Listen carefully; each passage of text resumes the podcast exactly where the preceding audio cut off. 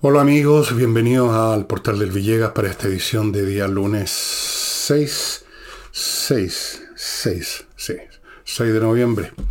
Que inicio, como siempre, recordándoles el tema Ignacio.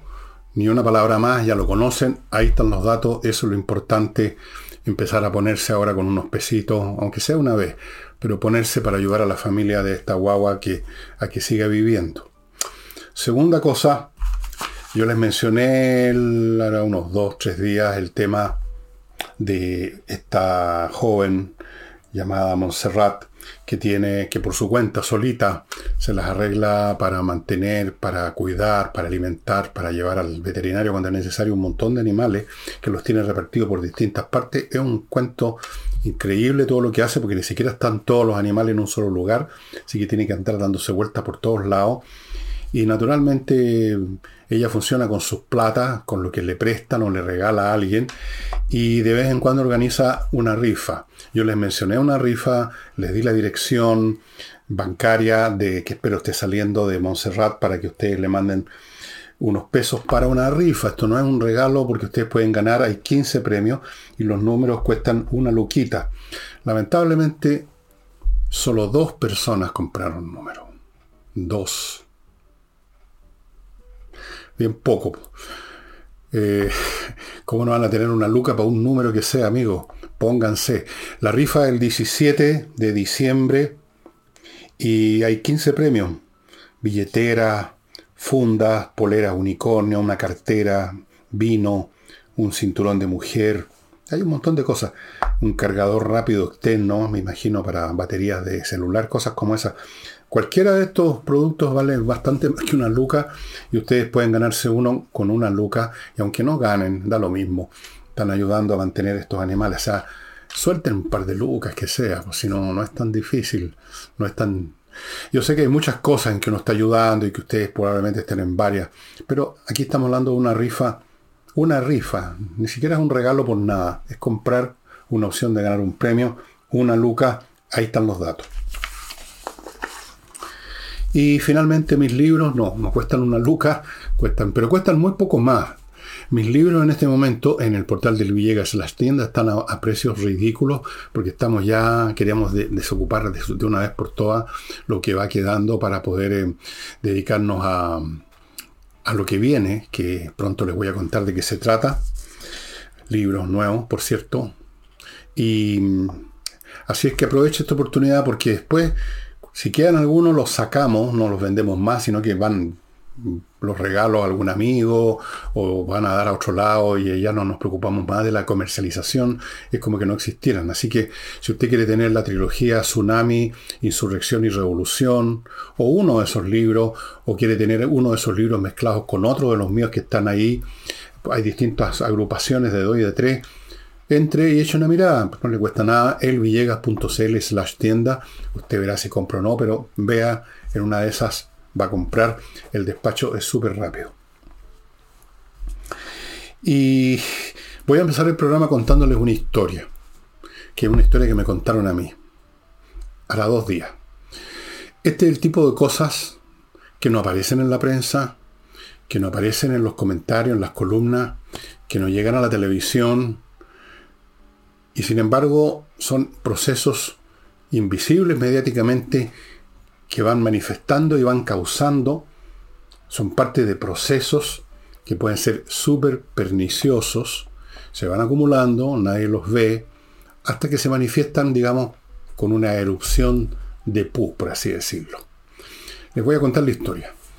La persona que me la contó es un ingeniero de muy alto nivel, que en la época de la concertación, más o menos en la mitad de la concertación, se recibió, eh, un hombre muy, muy brillante, instaló, organizó dos o tres empresas que se dedicaron a servir a grandes, en la construcción de grandes establecimientos privados y públicos en el, en el campo de la electricidad.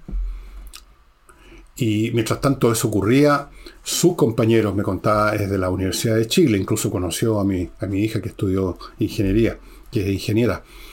Eh, muchos de sus compañeros, personas como él, con ganas de hacer cosas, con ambiciones profesionales y de todo orden, se empezaron a instalar también Empezaron a crear empresas aquí y allá. Corrían esos años y llegó la señora Bachelet al poder. Y a propósito de eso, precisamente me contó esta historia cuando me vio para decirme por qué yo tenía razón cuando en más de algún programa que he dicho que la raíz, la raíz de lo que estamos viviendo ahora se remonta a Madame Bachelet. Me dijo, le voy a contar esta historia para que usted vea que tenía toda la razón. Bueno, resulta que llega entonces el gobierno la señora Bachelet y como ustedes recordarán, una de las primeras cosas que se le ocurrió era apretarle el pescuezo a los, a los ricos. Entonces empezaron con la teoría de la reforma tributaria y trataron de sacar una, una reforma que no la entendía nadie. Y me cuenta este, esta persona, este ingeniero, que de pronto ante él y otros amigos que estaban en una reunión, una, una especie de club de Toby o algo, llegó un tipo que ellos conocían, un hombre de izquierda, que participó en el análisis de ese proyecto tributario que todavía no, le habían dado la luz verde. Y poco menos que con lágrimas en los ojos les dijo, yo seré muy de izquierda, pero esto, esto, si sale adelante, va a empezar ahora a dar el desarrollo de este país, ustedes lo van a ver. Pero lamentablemente dijo, va a salir adelante porque en el segundo piso de esa época de la moneda como en los segundos pisos de todos los gobiernos, había una caterva de fulanos ideologizados y de pocos quilates intelectuales que dijeron, no, echémosle para adelante. Van a ver ustedes, les dijo esta persona, cómo las cosas van a ir degradando al principio tan despacito que no se nota y luego más y más. Ok, efectivamente empezó a pasar el tiempo, empezaron a aparecer estas reformas, empezaron a aparecer otras medidas, la señora Bachelet, etcétera y la actividad empezó a hacerse cada vez más difícil, los impuestos empezaron a cogotarlos cada vez más. Paralelamente a estas decisiones de gobierno, o si ustedes quieren en sintonía, otros elementos que son fundamentales para una empresa como es la calidad del personal, la disposición de ese personal para trabajar y comportarse honestamente, empezó a declinar con gran velocidad empezaron a multiplicarse los robos, empezaron a multiplicarse las fallas, no llegaban a trabajar, empezaron a, recontra multiplicarse las licencias médicas y los costos con eso van gradualmente subiendo.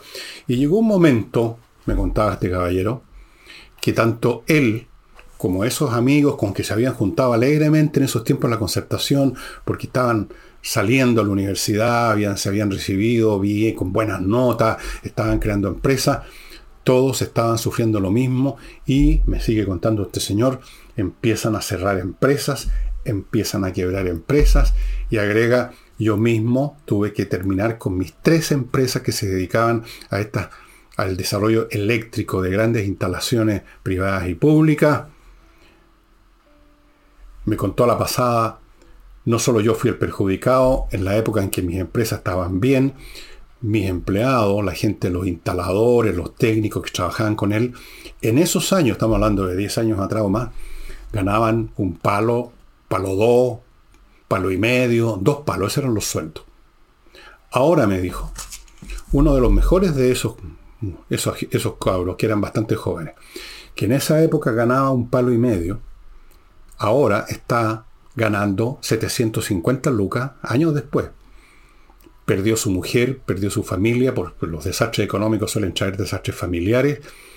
Y le decía casi con lágrimas en los ojos ese cabro joven, ese profesional joven, que había, se había comprado todos los discursos, que había ido a todas las marchas después de la, del llamado estallido social, que había por supuesto votado por Boris, y ahora estaba viendo las consecuencias, pero ya era tarde.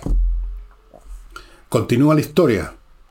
Me dice este ingeniero, yo cerré esas tres empresas y, e inicié otra y vamos a ver cómo me va con esta. Si me va mal, me voy del país. Y mientras tanto, esta que estoy iniciando es una que desarrolla sistemas informáticos para ahorrar mano de obra, inteligencia artificial, que es la única cosa en que están invirtiendo los empresarios porque contratar a un individuo que tal vez les va a robar, que tal vez va a ser un mal trabajador, que los va a tapizar con licencias médicas, es una probabilidad, no es que todos sean iguales, y que después si uno lo echa con las mejores razones del mundo, va a la dirección del trabajo y siempre es el empresario el malo de la película y nuevos costos y multas y sanciones. Entonces, cualquier cosa que usted desarrolle, le dijeron, que me permita ahorrar, aunque sea una persona, bienvenida sea. No sé si les hace sentido esto. Empresas que cierran, trabajadores cada vez menos confiables, cada vez más rezongones, eh, con un Congreso que genera leyes para que se trabaje aún menos, empresas que cierran, profesionales que se van con sus conocimientos y con su talento, como este señor, que si no le va bien en este emprendimiento se va a mandar cambiar. ¿Pero qué va a hacer aquí? Eso es un proceso que está ocurriendo todos los días ¿Cuántos más profesionales pueden contar esta historia? Empresas que estaban en las cuales pusieron su alma, su espíritu, su dinero, desde luego sus ganas en, hace 10, 15 años atrás, que ahora están quebrando, cerrando y viendo a dónde me voy, porque en este país ya no se puede emprender nada entre que la permisología, los impuestos, trabajadores que no trabajan o que van a reclamar por cualquier cosa y me joden, me, me revientan en la empresa. Me voy pues me voy. Declaro la quiebra y me voy. Cierro el negocio y me voy. Termino con mis iniciativas aquí en Chile y me voy. Ese es el discurso, la narración más bien, que me dio este ingeniero. De en qué etapa estamos. En qué etapa estamos de este declive. Porque si esto fuera simplemente un tema de que por un momento dado, por razones macroeconómicas, mundiales, se crece poco, se invierte poco, todavía uno podría decir, bueno, en otras circunstancias esas cifras se van a revertir. Pero ¿qué pasa cuando el país empieza a perder lo esencial, su material humano, sus profesionales? ¿Con qué nos vamos a quedar? ¿Van a ser los jóvenes que declaran que no que nos abruma la carga académica, eso van a ser los profesionales que van a, reemplazar a esta hornada que salió a la Universidad de Chile en los 80, 90, con esos. ¿Con qué vamos a reemplazar a los profesionales? A los ingenieros, a los médicos, a los químicos, a los laboratoristas. Veterinario, yo conozco uno, no les voy a dar el nombre, que al, se fue de inmediato. Profesionales, o sea, la sal de la tierra, amigos. La sal de la tierra son los profesionales, las personas que usan el cerebro para desarrollar cosas. Todos somos importantes, pero ellos son los más importantes. Y se están yendo. ¿Con qué se afrontan los temas? ¿Qué pasa cuando el personal todo es malo? Y entonces ningún plan, ni público ni privado, funciona. Ninguno. Funciona solo en el pizarrón donde alguien los diseñó, pero luego en la ejecución, donde se necesita gente capacitada que lleve a cabo las tareas correctamente, que entienda las instrucciones, que tenga además capacidad de trabajo, que llegue a la hora a trabajar, que no presente licencias médicas, que mantenga una continuidad laboral, que sea inteligente, que entienda las instrucciones para hacer una máquina. Si todo eso falla, ¿cómo, díganme ustedes, funciona un país? Y este proceso que empezó hace tiempo, incluso antes, desde luego, el gobierno de Boris, pero que el gobierno de Boris mismo, entre paréntesis, es un signo de este proceso, porque qué clase de personal es el que llegó al poder. Ahí tienen. Ustedes dicen, todos decimos, estos tipos no saben gobernar, no tienen experiencia, meten la pata cada rato, cada plan que inventan, fuera que está mal hecho, además meten la mano porque están hambreados y quieren hacerse ricos o quieren llenarse los bolsillos antes de que los saque el país a patada. ¿De dónde salieron? Bueno, son parte de este proceso. Lo están agudizando, por supuesto, pero son parte de este proceso de deterioro del material humano, del recurso más importante de una sociedad. Y naturalmente esto no deriva, no es un proceso impersonal, deriva de decisiones políticas, administrativas, económicas, tributarias que se tomaron en un momento dado y que empiezan a multiplicarse, que generan a su vez por, sin, por, por o no sé, por, contaminación o por sintonía, otras iniciativas por el estilo, se va instalando una cierta mentalidad, que es lo que vemos ahora, el discurso políticamente correcto, el discurso económicamente correcto, el discurso tributariamente correcto, y por un lado y por otro empieza a predominar una manera de ver las cosas, una manera de ver la actividad económica, el empresariado, la inteligencia, etcétera, una mirada que es contraria a lo que se requiere para el desarrollo. Y entonces no es ni una casualidad que donde veamos en el caso del Estado, a los que están tomando decisiones, vamos a ver que hay falencias humanas, profesionales totales que llegan a dar risa. Las hemos visto aquí varias, gente del gabinete que están en esa situación, que son, uno dice, pero ¿cómo llegaron a donde están? Llegaron a donde están porque no hay nadie más o cada vez hay menos gente mejor que llegue ahí, o porque predominan estas instancias políticas institucionales que seleccionan a ese tipo de gente y no a los buenos, que desde luego además se están yendo, ya no están disponibles. Esa es la historia que les quería contar, amigos míos. Esto es más grave que una cifra mala de hoy o de ayer, pero que podría mejorar mañana. Esto es un tema de que están matando el alma al país. Se, va su mejor gente. Yo no me muevo casi de mi casa. Esa persona me contó una historia porque me topó mientras yo regaba en mi única sala, digamos, de reuniones, en mi antijardín en la calle. Si no, no me habría enterado. Y a pesar de eso, les puedo nombrar N casos de gente que se va. Eso es lo peor. El capital que se va puede algún día volver. Pero una persona que se va y encuentra una oportunidad laboral y profesional y humana en otro país, las pinzas que va a volver, pues, no vuelven.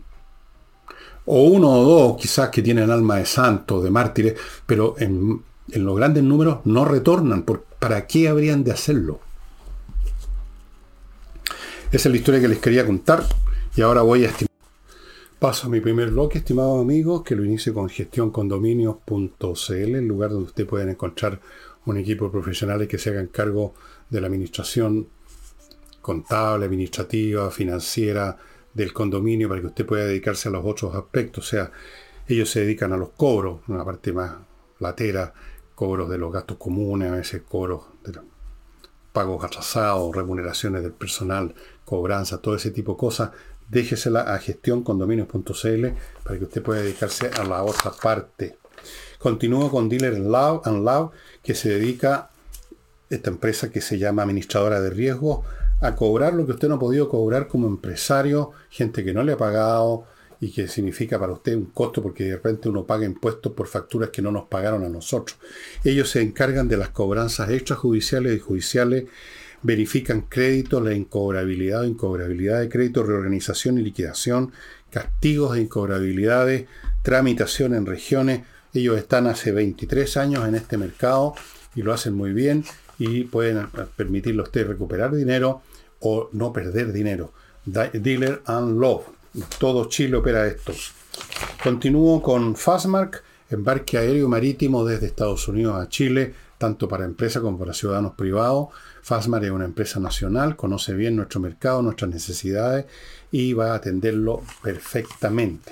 Y sigo y termino, no, no termino todavía con la Academia de Inglés entreninglés.com con puros profesores de inglés, clases online y que están ofreciendo un paquete muy, muy provechoso, muy conveniente para salir, terminar este año con una buena base de inglés. Son 24 clases más cuatro clases de conversación para que afine lo que aprendió, todo por 418 mil pesos. Sin inglés, amigo mío, hoy día en el mundo no se puede ir a ninguna parte. Y termino este bloque con mi climo, que está ofreciendo un pack de verano con equipos Prime, con instalación, con 5 años de garantía, precios especiales, todas las ventajas. No olvide que estos aparatos no son solo para refrescarse en verano y usted dice, bueno, ¿cuál verano? El verano va a llegar eventualmente a todo dar y va a durar quizás hasta cuándo y ahí usted se va a derretir. Si no es así, está fresco, este aparato le sirve también para eso. Es calefactor o aire acondicionado, según como usted quiera, cuando quiera, en el mismo momento, cambia de una función a la otra, en un instante, funcionan con electricidad, no hay ruido, no hay malos olores, no hay peligro, no hay dependencia del camión del gas, de la parafina, de nada. Lo mejor, vaya ahora poniéndose en la, en la fila, amigos, porque ya hay muchos interesados, pero la fila va a crecer y crecer y crecer. miclimo.com. El ministro de el ministro de Atacama se está viendo con un tete cada vez más grande. No solo los profesores de, de Atacama no quieren volver a clases porque consideran que los locales no están listos. Ellos quieren que estén todos los locales listos de un paraguaso al mismo tiempo. El ministro dice que están arreglando, que ya hay algunos que lo han arreglado, otros están en proceso. Les pide a los profesores que no sean intransigentes y luego dice no hay manera de obligarlos a que vuelvan a clase. Bueno, depende de qué se entienda por obligar. Pues si se trata de llevarlos a empujones, evidentemente que eso no se puede pero evidentemente también que esto es resultado de una política no solo de este gobierno, sino que de muchos anteriores, de que los empleos públicos son intocables. Desde luego tienen inamovilidad los cargos, desde luego hacen paros que teóricamente no debieran, no, no, podrían, están prohibidas las huelgas en el aparato público, las hacen igual desde hace mucho tiempo. Las sanciones nunca existen, a veces amenazan con que le van a descontar los días no trabajados, pero nunca pasa. Si esas cosas se hicieran, si el ministro, en este caso Cataldo, considerando que está en toda la razón y que los profesores están en una postura gratuita, caprichosa, intransigente, aplique pues los recursos, descuente. Pero no lo va a hacer, porque no está tan seguro, porque es compañero, porque son más o menos del mismo bando, se mueven en el mismo territorio ideológico, valórico, porque son votantes. Los empleados públicos son como, entre empleados más su familia, son unos 4 millones de votos por lo menos. ¿Quién le hace, le pone mala cara a 4 millones de votos? Fuera de la cercanía mayor o menor ideológica, valórica, los compañeros trabajadores, el pueblo que están siempre mentando, los cataldos de este mundo. Entonces, no hacen nada y finalmente terminan haciendo lo que hizo Cataldo, un llamado, que es la manifestación más evidente de que estamos en presencia de una impotencia. Entonces hay que, hay que apelar a la buena voluntad. Oigan, por favorcito, vayan a hacer clase. Miren que los alumnos están votados. Eso no es todo. Los empleados del propio ministerio, de los empleados administrativos y qué sé yo, qué otras categorías del Ministerio de Educación, hoy, lunes, mientras usted está viendo este programa, están en un paro de advertencia porque quieren mejores condiciones laborales, o sea, quieren más plata. En eso consisten siempre las mejores condiciones laborales. Según la presidenta de, este, de, esta, de la organización de estos empleados del Ministerio de Educación, se celebraron una infinidad de esto que llaman ahora mesas de trabajo, que no llegaron a ninguna parte porque nunca llegan a ninguna parte las mesas de trabajo. Es una invención de la señora Bachelet que es un monumento a la desidia, a la inercia y a la inoperancia. No llegaron a ninguna parte. Y agregó una cosa muy interesante que quiero destacar acá. Dijo esta señora o señorita, con lo que se invierten solo dos asesores en el Ministerio de Educación, se le podría mejorar la situación a los auxiliares. Dijo, y las auxiliares, por supuesto, el lenguaje políticamente correcto. Ya me puedo imaginar el espectáculo que debe haber el Ministerio de Educación. A la capa de empleados normales, que vienen de otros gobiernos y que no se pueden mover, más los empleados que metieron en el organigrama el actual gobierno, se cubrieron todos los cupos, pero todavía quedan algunos jugadores de bigote y barbita que estaban sin pega, entonces asesores. Una categoría que no tiene razón de ser. No la inventó este gobierno, esto viene de la época de Eduardo Frei Montalva. Me acuerdo muy bien las primeras críticas que se hicieron a los asesores que llegaban al Ministerio de Agricultura, que están, y otros organismos relacionados con la reforma agraria. Asesores, asesores, y la gente decía, ¿y esto para qué? Y lo mismo podemos decir hoy día, ¿para qué? Se supone que en un ministerio, en un organismo público, ya están las personas que en distintos cargos van a cumplir las tareas que corresponden al accionar de ese ministerio. ¿Por qué tienen que venir de afuera otros? A asesorar, asesorar en qué? Se supone que los que están ahí ya conocen su pega. Si no, no debieran estar. Son empleados del Ministerio de Educación o del Ministerio que sea, haciendo una pega, están ocupando un cargo, reciben una remuneración. ¿Por qué tienen que venir otros? Bueno, para darles pega, si no hay otra razón. Y parece que son pegas muy bien pagadas, porque aquí dijo la señorita, con solo dos asesores, con lo que se invierte en dos asesores, se podría mejorar las condiciones de los auxiliares, que deben ser mucho. Respecto a lo mismo, al tema de educación, saltó a la palestra porque lo indicaron con el dedo Nicolás Izaguirre. Yo no sabía esto, pero él estuvo involucrado en el gobierno Bachelet 2.0 en empujar este proceso de terminar con la educación municipalizada y pasársela a estos organismos locales cuyos cuyo fruto ya lo estamos viendo en Atacama, pero también en Colchagua, donde se hizo, donde la Contraloría está haciendo una inspección de cómo funcionan y descubrió para variar irregularidades financieras muy serias, que las mencioné el otro día, y probablemente se va a encontrar con el mismo pastel en otras partes. Depende a dónde vaya a investigar. Entonces Nicolás Izaguirre se quiere desprender de eso y soltó, por así decirlo, de otra forma, la frase que uno escucha en los colegiales que quieren esconder la mano, o qué sé yo, dicen, yo no fui. Entonces, ¿qué dijo Nicolás Aguirre? Que no, que esto había sido no un proyecto ideológico, sino un cambio de gestión, una modificación del aparato administrativo en relación con la educación. No tenía nada que ver con la ideología. Supongo que ahora que sí. Tal vez querrá decir eso indirectamente Nicolás Aguirre. Y luego agregó, han pasado 10 años de eso y es un poquitín, así lo dijo, es un poquitín injusto echarme la culpa. ¿Y a quién se le echamos entonces? Pues, hombre, por Dios, pero aquí no se trata de echar culpa, se trata de buscar responsabilidades. Resulta que los algunos crímenes, algunos delitos, con el tiempo, prescriben. Si no ha habido un proceso, una condena, pasó el tiempo, pasó la vieja, prescriben. Pero los malos proyectos públicos no prescriben, porque no prescriben sus consecuencias. Todo lo que estamos viendo en Atacama, en Colchagua, y seguramente vamos a ver en otras partes, y, este paro de los profesores, porque esa, esa, nueva organización, ese nuevo diseño administrativo no ha sido capaz, no fue capaz de destapar los guáteres. Todo eso son consecuencias que no prescribieron, como usted puede ver, a pesar de los 10 años. Hay que hacerse responsable, ¿no? No basta decir, no, pero si yo lo tenía tan bonito en el pizarrón este proyecto. Hay que pensar con qué clase de gente usted se las va a ver. Usted, señor Nicolás Aguirre, estaba en medio del aparato público, de la política, era un actor importante. Seguramente pudo ver, porque tonto no es, cómo estaba llegando gente cada vez más penca, más ignorante, más arrogante, más bruta, más deficitaria intelectualmente. Y usted debe haberse pegado la cachofazo que un diseño eh, nuevo, los últimos que lo pueden hacer funcionar bien son gente incapaz, pues. Cuando llega gente incapaz, usted reza para que sepan mantener, aunque sea media, lo que ya existe, que ya están dando, que tiene una inercia. Hay menos cosas que aprender y que implementar porque ya están dando el sistema. Entonces estos penquitas a lo mejor lo pueden mantener andando.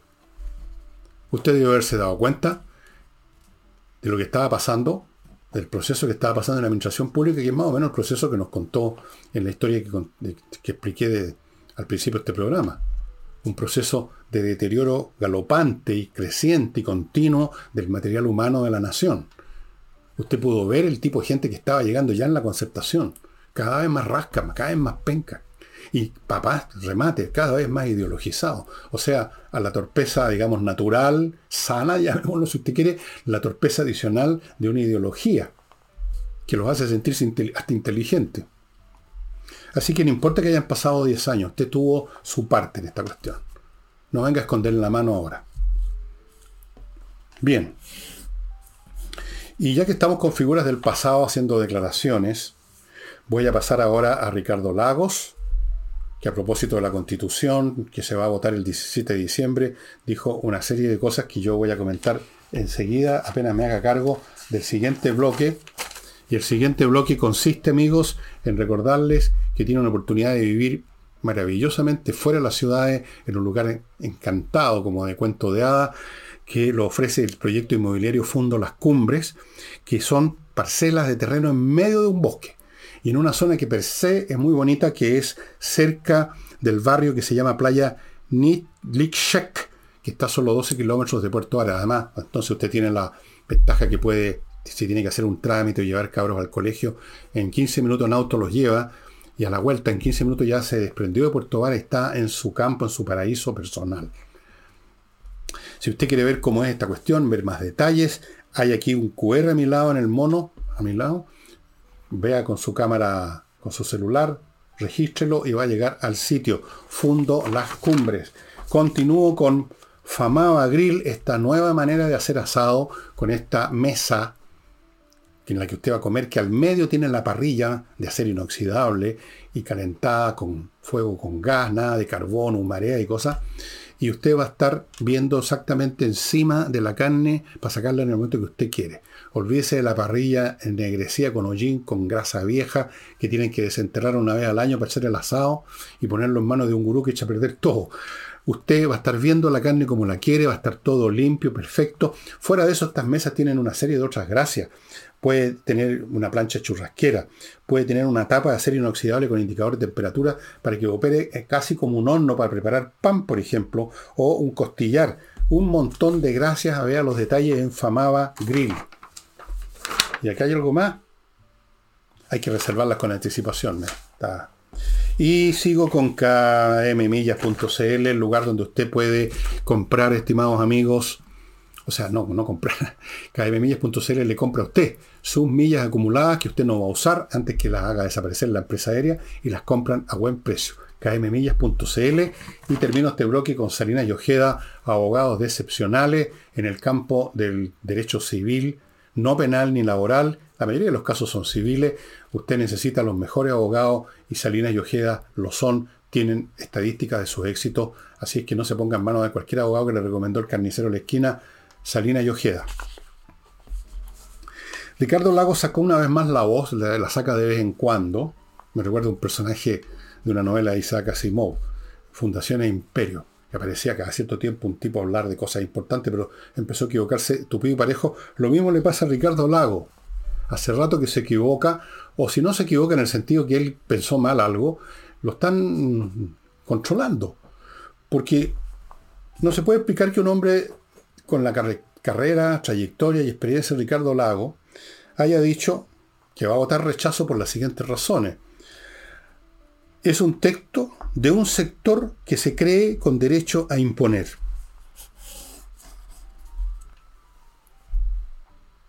¿Qué significa eso? Nadie se cree con derecho a imponer. Nadie está imponiendo, simplemente se ganó una votación. Si usted quiere llamar a imponer para usar una palabra que suena como que a uno lo están oprimiendo, lo están imponiendo, le están poniendo la pata encima, las votaciones son así. Alguien gana y alguien pierde.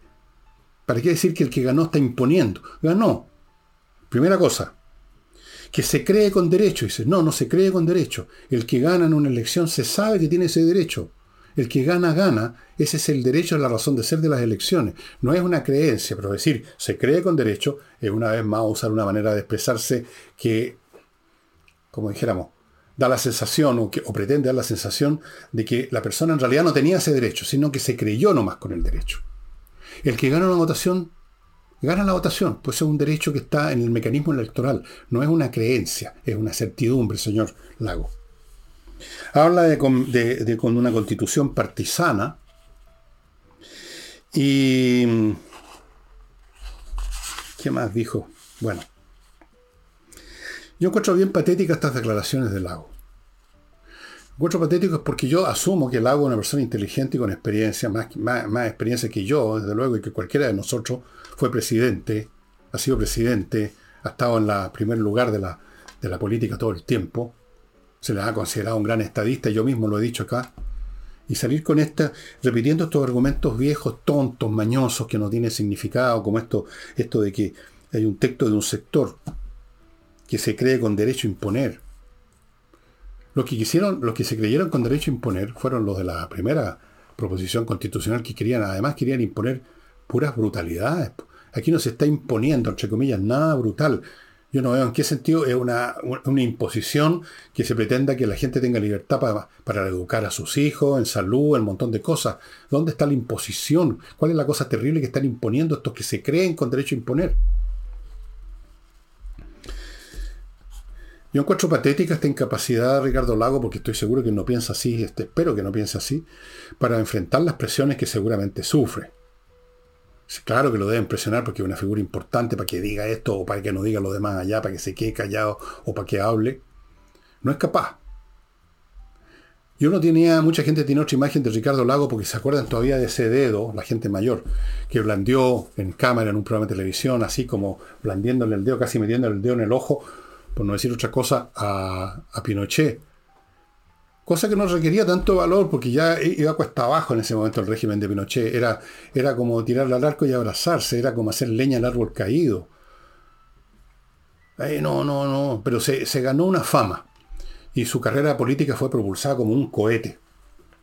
Y la verdad, las cosas que ahora es cuando se prueban si uno realmente tiene valor para enfrentar las presiones de una manga, una, una horda desaforada de energúmenos que quieren hacer la revolución y que seguramente amenazan. Bueno, en este momento de encarar. Sobre todo cuando uno ya es mayor, porque es mayor que yo, incluso Ricardo, incluso mayor que yo, uno ya no tiene nada que perder. Uno puede darse el lujo de encarar, pues si ya no es un jovencito que depende de la buena, qué sé yo, de, de, de los demás para hacer carrera, para que le vaya bien en la vida. Uno ya tiene la vida hecha, ya no tiene nada que perder. Ya la perdió la vida, en cierto sentido, uno pues de viejo ya, se, ya está atrás. Uno puede en este momento darse el lujo de la libertad total y de encarar lo que sea.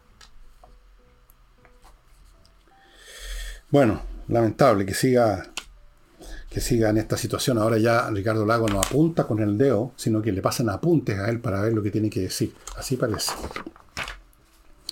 Em, ¿Qué más tengo por aquí? ¿Tengo más por aquí o no tengo más por aquí? Bueno, sigamos con el tema constitucional. Evópolis se declaró favorablemente, van a votar a favor de la proposición. Em, ok, me parece. No es 100% de nuestro gusto. Bueno, es una frase que se convirtió en un estándar. Todo el mundo está diciendo lo mismo. No es 100%. Nada es 100% el gusto de uno, supuesto. Y respecto a esto, saltó a la palestra tan, tan, tan, tan, tan, tan, la ministra Toa ¿Y qué dijo? Vamos a examinar una vez más los hechos. Dijo, uno supone, no me diga, uno supone, uno se... No, no, no dijo uno supone, estoy leyendo mal mi propia letra. Uno se pone, dijo, de acuerdo en las reglas para dirimir diferencias y no lo hemos logrado un error más a sumar al enorme catálogo de errores de, análisis, porque no tiene capacidad analítica de hacerlo todo, porque esto no es un tema de diferencias de reglas, o sea, de la metodología para llegar a un eventual acuerdo. No, pues. Esto no es una discusión acerca de qué porte va a ser la mesa en que nos vamos a sentar, cuántos minutos por, por nuca para hablar y para exponer las ideas sin que lo interrumpan. No, el problema que hemos estado viviendo en este tema y en todos en Chile es que las diferencias son de contenido, no de reglas. Las reglas, si usted quiere llamar regla al contenido constitucional, está jugando con las palabras porque está jugando en, doble sentido con las palabras. Estos son contenidos, valores y principios básicos y en los cuales, respecto a los cuales hay posiciones polares que no tienen ningún espacio entre medio para el acuerdo. No hay ninguna regla de operacional para dirimir que permita dirimir, o sea, resolver. En las sociedades, en la, en relación entre las personas, en todo orden de cosas, cuando las posturas son polares, totalmente opuestas, no hay acuerdo posible. Lo he dicho un millón de veces, lo he explicado con, con peri manzana. Por lo tanto, no hay reglas que puedan hacer el milagro de la multiplicación de los acuerdos. Las reglas pueden facilitar los acuerdos cuando a priori sabemos que las posiciones, si bien distintas, no son opuestas, no son tan contradictorias. Entonces tal vez las reglas pueden ayudar a que se encuentren posturas medias en que ninguna parte va a quedar 100% conforme, pero se va a llegar a algún tipo de negociación y todo vamos a salir bueno, en fin, por lo menos hemos evitado un conflicto mayor. Pero cuando la distancia es demasiado grande no hay ninguna regla que sirva, señora Tobá. En esos casos, ¿qué ocurre? En el campo internacional, por ejemplo, como ocurrió entre Rusia y Ucrania, cuando las posturas son 100% opuestas, las reglas, los procedimientos, que en estos casos, en el caso internacional es la diplomacia, no funcionan. De hecho, todas las guerras que han existido han sido precedidas por un proceso estéril y fallido de, negociación diplomática y que ha sido estéril y fallido porque las posturas eran imposibles de conciliar. Entonces ahí el único camino que queda a las partes es el enfrentamiento en el campo de batalla y eso es lo que ocurre. Una parte vence a la otra, se le impone físicamente, por así decirlo, e impone, impone su hegemonía o impone su ganancia o impone una regla o impone algo. En el caso de las sociedades civiles que quieren evitar derramamientos de sangre, cuando se llega a estas posiciones extremas, incluso cuando no hay posiciones extremas, porque el mecanismo es el mismo, se recurre al voto.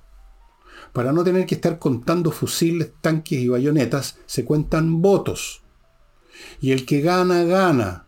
Y el otro lado, con el que no se llegó a acuerdo antes, se tiene que resignar y esperar un próximo turno donde quizás podrá dar vuelta las tabas. No tiene nada especial ni extraordinario, eso es lo normal, señora Toa. Pero no es la única persona que está equivocada en esta materia porque lo hemos visto en la oposición y en todas partes gente que todavía cree que son posibles los acuerdos, que lo que pasa es que hay que ir a una mesa, que lo que pasa es que hay que encontrar un punto medio, que a la gente le gustan los puntos medios. Claro, a todos les gustan los puntos medios para evitarse los conflictos, pero ocurre en la vida de las personas, de las organizaciones y de las naciones que en un momento dado le guste uno no se llega a esas posiciones totalmente polares y opuestas y ahí hay que resolver de otra forma. Y en el campo de las sociedades civiles, tenemos este mecanismo que se llaman elecciones, se llaman votaciones. Y en esta votación ganaron los republicanos y la oposición en general, y eso es todo. No tiene nada de malévolo, no tiene nada de extraordinario, no tiene nada de reprochable como pretende haciendo morisquetas la señora Toa. Dijo, por ejemplo, primero ganó un sector, refiriéndose al caso anterior, si es que podemos llamar sector a esa manga, digamos, patética que vimos, circense. Después ganó el otro, se refiere a los republicanos, la oposición. Y el que ganó puso la conversación. Está de moda la palabra conversación, conversatorio. Bueno, pero obviamente que el que gana pone, como dice ella, la conversación. Si las posiciones son no son tan encontradas en esa conversación, se puede llegar a un acuerdo. El que ganó puede transar. En eso, en eso consisten las transacciones se llega a un acuerdo, se llega a un punto no tan, quizás no al medio, pero no tan extremo tampoco. Se llega a alguna parte.